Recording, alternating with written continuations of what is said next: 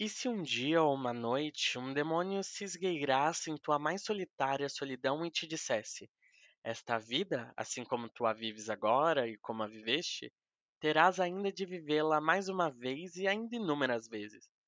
E não haverá nada de novo, cada dor e cada prazer e cada pensamento e cada suspiro e tudo que há de indivisivelmente pequeno e de grande em tua vida há de retornar e tudo na mesma ordem e sequência. A eterna ampulheta da existência será sempre virada outra vez. Não te lançarias no chão e rangerias os dentes e amaldiçoarias o demônio que te falasse assim? Ou viveste alguma vez um instante descomunal em que responderás: Tu és um Deus e nunca ouvi nada mais divino?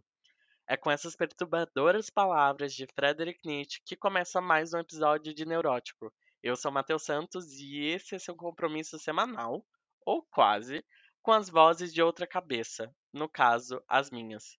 E aí, qual a neura de hoje? Para todos os que duvidaram, eu estou de volta nesse programa de rádio. Surpresos? Não, nem eu. Primeiramente, para quem estava esperando esse episódio na terça da semana passada, ou pelo menos nessa terça, eu sinto muito, mas na vida nem sempre a gente consegue o que a gente quer. Na verdade, eu quase nunca consigo o que eu quero. Minha melhor amiga me mandou uma mensagem muito animadora essa semana, dizendo exatamente as seguintes palavras: Sabe aqueles filmes ruins com um roteiro forçado, que tudo que acontece é inacreditável? Bom, sua vida é assim. Eu vou te dar 3 segundos para você dar aquela risadinha, que é basicamente um arzinho saindo pelo nariz e um sorrisinho de canto de boca. Agora que você já teve tempo suficiente de rir da vida alheia, porque sejamos honestos, se você tá ouvindo esse episódio, a sua vida provavelmente também tá uma merda, eu queria voltar ao ponto inicial desse programa. Se você tivesse que viver a sua vida inteira de novo, você comemorava ou surtava? Apesar da escolha parecer óbvia, se você for pobre, há muitas camadas a serem exploradas aí. Então pega sua mochila e vamos dar uma de Dora Aventureira dentro da selva das nossas memórias. Eu fiz a mesma pergunta no meu Instagram, aliás, eu espero que você já me siga no Instagram, mas enfim. E algumas das respostas foram: apesar de tudo, comemorava e mudaria poucas coisas, se possível. Outra, eu surtaria, já estou surtando agora. Outra, surtava, mas com mais deboche. E mais algumas outras que não vale mencionar aqui, porque afinal elas eram mais motivadoras do que tristes. E a gente sabe que eu tô aqui para falar de tristeza. É um pouco assustador pensar na possibilidade de ter que reviver nossos momentos de novo, né? Principalmente aqueles mais sombrios e terríveis. Quem aqui gostaria de reexperienciar a dor de perder alguma pessoa importante? Ou as agonias de noites mal dormidas por algum motivo especial? Ou a falta de ar e o medo quando, que começava quando a gente ouvia a chave entrando na porta? Do mesmo jeito que viver novamente os momentos mais alegres e prazerosos que já tivemos parece quase um sacrilégio, porque afinal a gente se apega neles porque eles são únicos, inigualáveis e genuínos. Não faz sentido ter um bom momento várias vezes, porque ele vai deixar de ser bom, ele vai ser só um momento.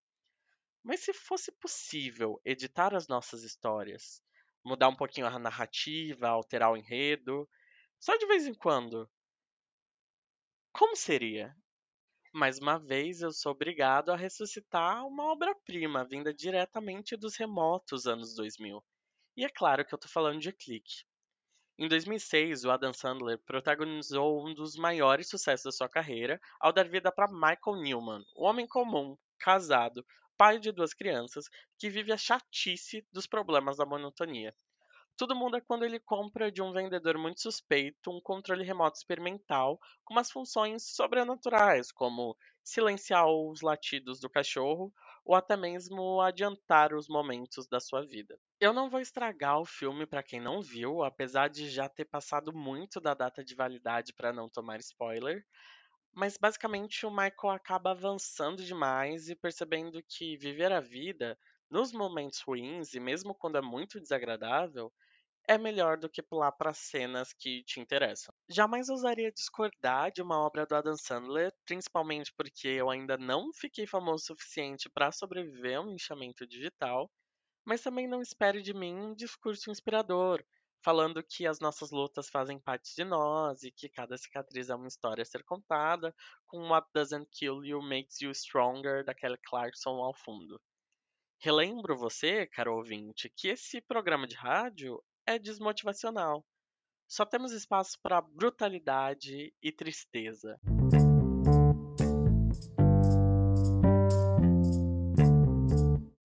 Mais cafona que seja, nossas experiências são provavelmente a maior parte de nós, pro bem, pro mal e pro ordinário. Falhamos apenas em achar que os traumas que são jogados na nossa cara quando a gente é adulto são a parte mais importante. Porque nunca falamos dos dias comuns, onde absolutamente nada acontece, quando tudo tem o mesmo gosto e a gente só existe sem a sensação de estar sendo observado, sabe? Na faculdade de História, em uma matéria que era basicamente inteira para discutir o que de fato é história, spoiler, não dá para definir o que é história, o professor fez a gente pensar sobre qual ótica a gente está olhando o passado. E eu nem vou falar aqui do rolê do eurocentrismo, da branquitude, porque eu já estou usando meus últimos dois neurônios para manter essa conversa. O ponto é, nós somos acostumados a olhar para sociedades pretéritas, olha que termo chique, né? Sociedades pretéritas, enfim. Nós somos acostumados a olhar para sociedades pretéritas pelo excesso. Falando do Egito, por exemplo, você com certeza conhece as pirâmides, sabe sobre ouro, riquezas e múmias famosas, como Tutankhamon. Todo esse rolê é Egito, mas quem construiu esse império que durou durante anos foram as pessoas comuns, que foram enterradas em túmulos muito diferentes das pirâmides, das centenas de outras múmias que ainda são encontradas até hoje no Egito, sem toda a poupa e circunstância de um faraó por gente que vivia, que amava, que contava histórias e que tinha família. Mas essa parte a gente não fala, a gente não lembra, não é ensinado na escola. Na nossa vida, o mesmo fenômeno acontece.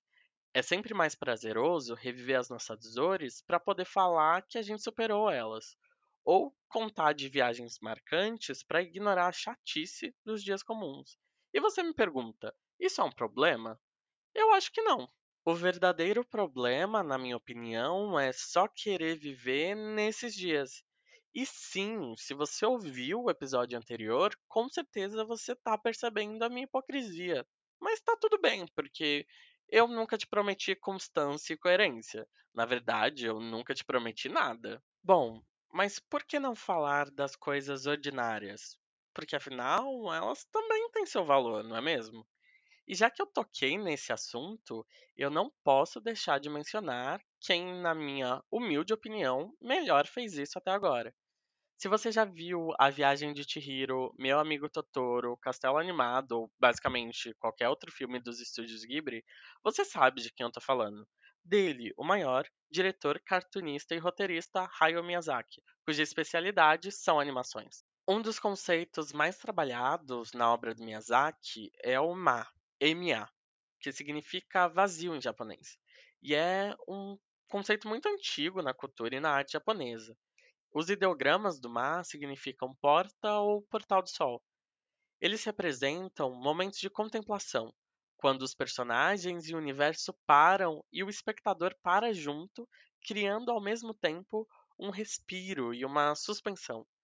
O diretor diz: não é porque o filme é 80% intenso o tempo inteiro que as crianças vão te abençoar com a concentração delas. O que realmente importa são as emoções subjacentes. Quem lembra da Chihiro sentada no trem ou da Sophie sentada na grama olhando as paisagens sabe do que eu tô falando. Os espaços vazios do Miyazaki e os nossos dias comuns são a mesma coisa. E mesmo tentando me desvencilhar dessa fic, que a minha vida é um grande sitcom, do qual eu sou o personagem principal e que cada grande mudança é uma nova temporada, eu não poderia deixar de fazer essa comparação. O que eu tô querendo dizer aqui hoje é: o que faz da gente a gente? São os nossos excessos ou as nossas ordinariedades? Eu tô começando a aceitar que eu sou bem ordinário e tá tudo bem. E você? Ainda vai continuar acreditando que é especial porque cresceu sendo a criança prodígio, com todo mundo dizendo que você faria coisas incríveis?